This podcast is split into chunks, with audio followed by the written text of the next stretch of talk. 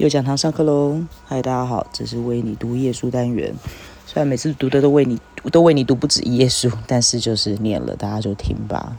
好的，那我要延续上一次还没念完的，呃，去呃摘自《跨世纪风华：当代小说二十家》，由王德威老师所写，呃，麦田出版的文学评论集第七章《南方的堕落与诱惑》。书童论的第二节，从枫杨树到香椿树。苏童小说中有两处主要地理标记：枫杨树村及香椿树街。前者是苏童想象的故乡，后者则是故乡父老移居或逃亡落籍的所在。一处江南市镇中的街道，枫杨树与香椿树构成了巴赫丁所谓的时空交错的地缘背景。历史及社会的力量在此交相为用，照实了各色的人间故事。而从枫杨树到香椿树所形成的动线，又似乎呼应了现代史由乡村到都市的政治经济力量转移现象。苏童写故乡，以飞越我的枫杨树故乡一类作品为最。直到五十年初，我的老家枫杨树一带还铺满了南方少见的罂粟花地。春天的时候，河两岸的原野被猩红色大肆入侵，层层叠叠，气韵非凡，如一片莽莽苍苍的红波浪，鼓荡着偏僻的乡村，鼓荡着偏僻的乡村，鼓荡着我我的乡亲们生生死死呼出的血腥气息。在罂粟花苞的掩映中，苏童叙说阴悚的宗亲仪式，神秘的游荡丰富，狂诞不羁的浪子，百年相传的禁忌及传说。当然，还有充满出走、逃亡、迁徙的家族历史。作为家族的末代子孙，苏童幻想飞跃回到老家，重见昔日的罂粟地。那将是个闷热的夜晚，月亮每时每刻的下坠。那是个滚烫沸腾的月亮，差不多能将我们点点燃烧焦。故乡暗红的夜，哎，故乡暗红的夜流骚动不息，连同罂粟花的夜潮，包围着深夜的逃亡者。苏童绚丽感伤的文采已经由此可见一斑，就像现代中国乡土文学中鲁迅的绍兴、沈从文的湘西、老舍的北平一样，枫杨树成为又一座地标。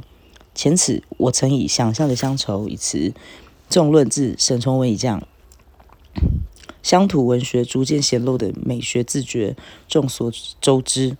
原乡的渴望来自作者与读者个人离乡背景后的感情投射，但如沈从文等作家明白，因之而生的乡愁，除了是真情流露外，也代表了文学传统的溯源寻根，更暗示了文学写作望乡姿态的扮演。故乡之成为故乡，必须透露似近时远、既亲且疏的浪漫想象魅力。当作家津津乐道家乡可歌可泣的人事时，其所灌注的不止。私土私人的写实心愿，更是一种今非昔比的异乡情调。回忆及想象故乡双管齐下，由过去找寻现在，就回忆、幻想、敷衍现实，时序错置，乃成为乡愁文学的一大棺木。由此类推，空间位移也启动了作家本人回望故乡的地理位置，以及捕捉置换、不断退后的原乡的叙事策略。书童有关枫杨树家乡的描摹，延续其想象的乡愁特征，总是增花之处。较前人只有过过之而不不及，但枫杨树不是久居之地，故乡的人事注定随时间的流逝四处漂流。于是有了一九三四年的逃亡。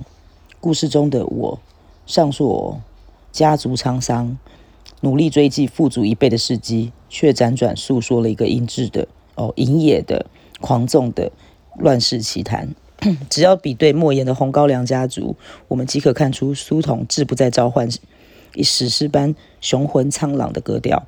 他所专注的是家族崩解前的情欲激动，历史消弭前的传奇征兆。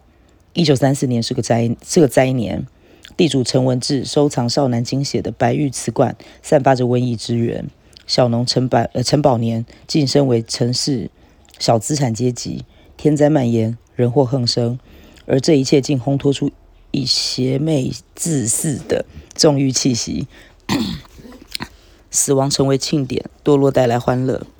历史的位移使我们不能再清楚的刻画发生了什么，什么没有发生。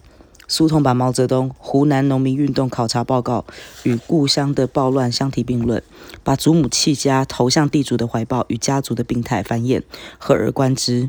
一九三四年的逃亡是一个世代的结束，更是开始。苏童搅乱着时间及回忆的乱流，将现在也视为过去梦魇的延伸，再难翻身。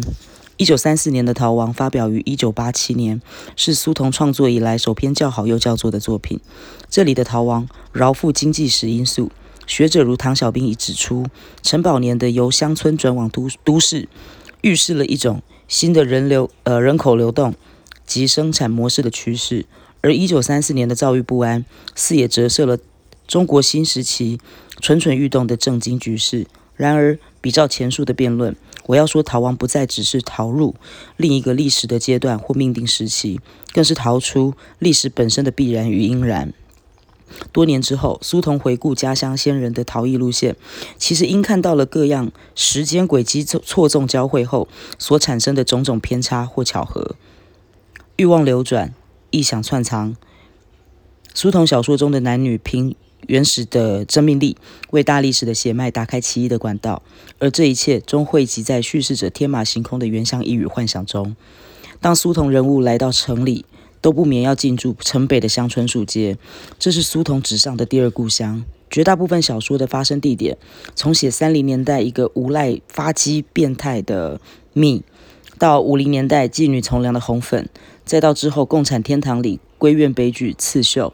城北的影响如影随形，古典话本小说中的市井恩怨，鸳鸯蝴蝶小说中的罗仇罗仇乙恨，以及革命现实主义的历史因缘，在苏童的城北乡村树街冲撞出连台好戏。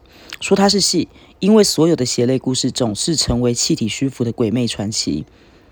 尽管时移世往，改朝换代的记号处处可见，新中国的故事讲来好像也是旧中国的仪式。苏童的长篇《城北地带》很可以作为这些作品特色的总结。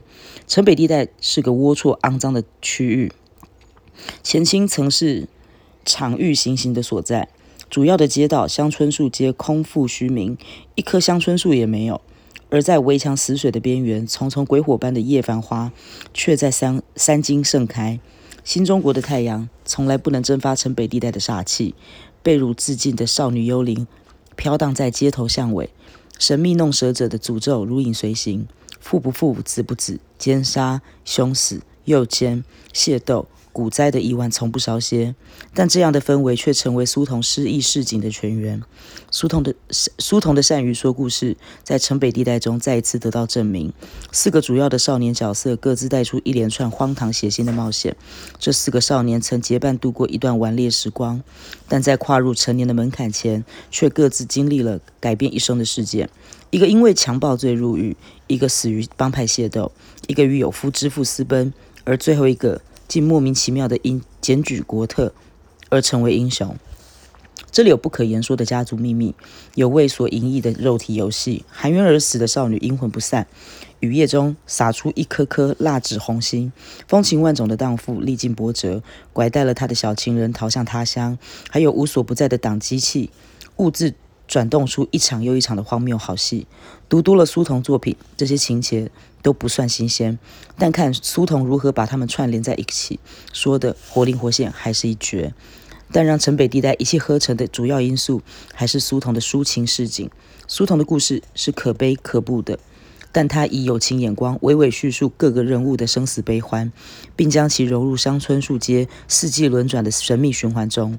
在小说最动人的时刻，苏童终将能啊终能将不堪一顾的生命抽样，幻化成阴森幽厉的传奇，就像那闪烁暧昧光芒的叶繁花一样。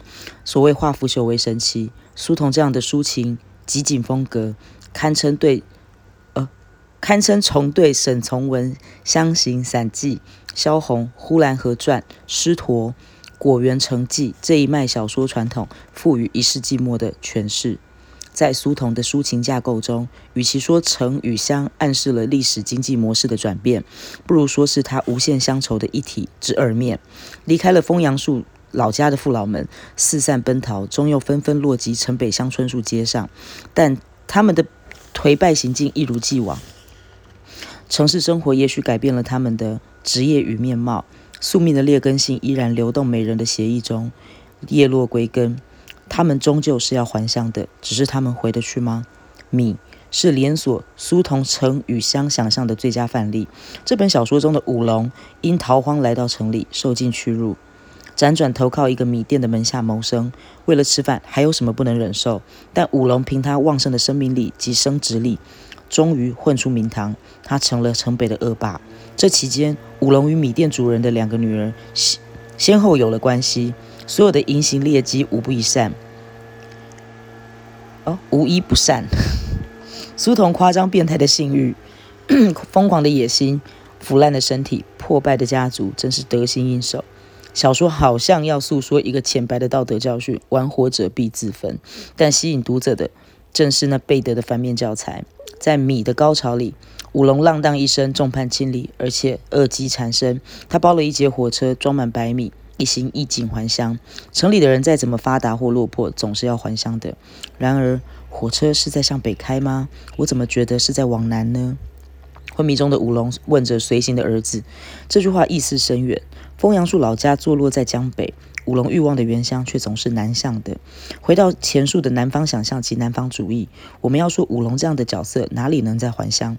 他的意识只能追随深不可测的欲望，不断南下，堕落至最原始的无名也无名之地。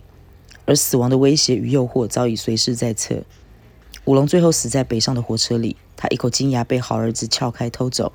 弥留时，他知道自己仍然沿着铁路跋涉在逃亡途中。而且我要说。可能是南北不分。五龙在辽阔而敬爱的心境中想象他出世的情形，可惜什么也没想出来。